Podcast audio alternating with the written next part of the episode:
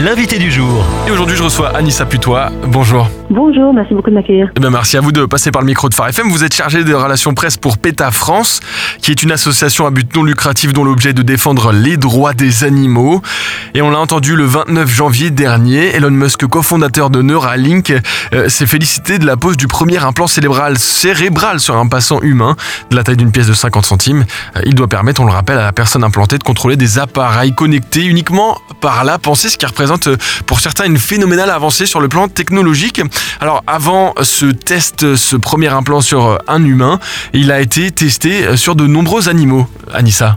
Oui, tout à fait. Alors, euh, selon euh, l'agence Reuters qui avait annoncé euh, il y a environ un an avoir eu accès à des dossiers de, donc Neuralink, l'entreprise fondée par Elon Musk qui, travaille sur ces implants cérébraux, c'était 1500 animaux qui étaient morts dans ces tests, dont des, moutons, des cochons, des singes.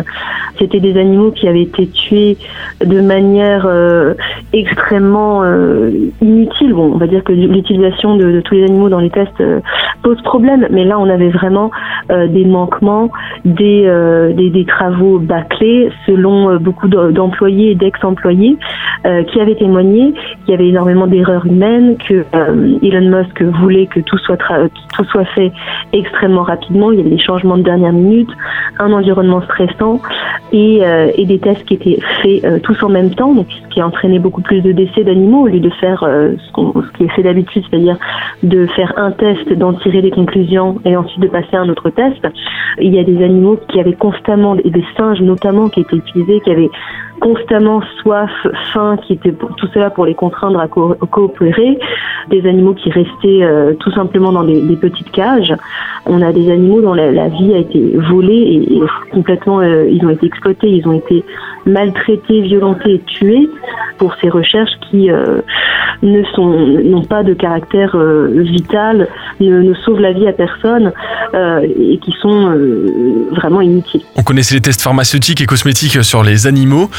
Est-ce que là, c'est une nouvelle page des tests sur les animaux qui s'ouvrent pour des raisons high-tech, des raisons technologiques? Oui, oui, malheureusement, on a vraiment des, tests maintenant qui sont, euh, on, les a toujours eu, mais là, on voit avec cet exemple-là euh, des tests euh, vraiment fondés sur la, la curiosité humaine simplement pour faire avancer des, des technologies qui devraient être de pointe et qui donc devraient être euh, utilisées des méthodes avant-gardistes et non pas les, tests sur les animaux, donc qui devraient passer à des alternatives. On a euh, tout de même déjà même dans la recherche médicale euh, énormément d'autres d'autres moyens de d'utiliser des méthodes qui ne sont pas, euh, qui, qui, ne portent pas atteinte aux animaux.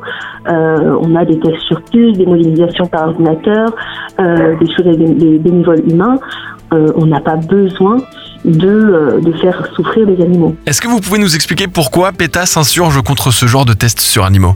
Ces animaux qu'on sait euh, sensibles, par exemple, c'était des, des, cochons et des singes qui étaient utilisés dans, ces expériences-là.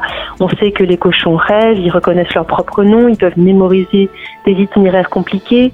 Euh, les, primates ont euh, une très grande intelligence également, un pouvoir de mémoire, des vies sociales complexes.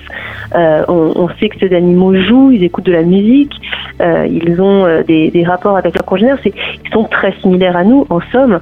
alors pourquoi leur faire subir des choses que nous n'accepterions jamais de, de de subir nous-mêmes ou de faire subir à nos congénères humains. Et pour finir, est-ce que vous pouvez nous rappeler les alternatives qui existent aux tests sur les animaux? Alors, les, les, scientifiques les plus avant-gardistes du monde développent déjà et, et, utilisent des méthodes supérieures qui sont adaptées à l'humain, parce que rappelons-le, les tests sur les animaux sont non seulement cruels, euh, ils sont souvent pas du tout adaptés aux humains.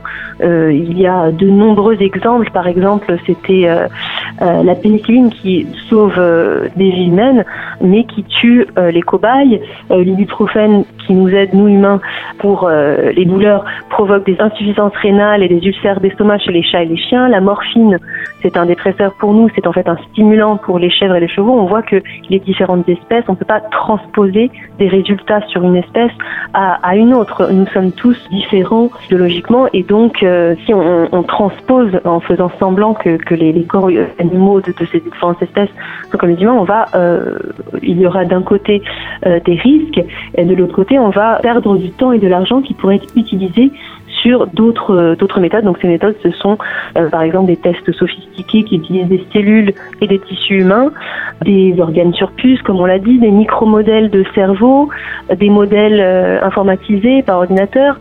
on a quand même énormément de méthodes et il y en a d'autres qui peuvent être développées si on mettait tout cet argent qui est gâché euh, sur euh, sur les tests sur les animaux si on, le réorientait vers une, une, recherche qui serait beaucoup plus moderne, fiable éthique et qui, euh, qui pourrait donner des résultats euh, applicables à l'humain. Et justement, est-ce que c'est ça la raison pour laquelle on continue de faire ces tests sur les animaux?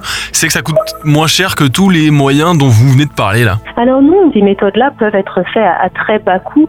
Euh, les modèles informatiques, une fois qu'ils sont développés, ça ne coûte pas très cher. Les organes sur puce, etc., c'est la même chose. On a des mini-organes, des mini-cerveaux, tout ça, ça peut être, une fois développé, ça peut être à très bas coût. La raison pour laquelle on continue d'utiliser les animaux, c'est parce que ça a toujours été fait.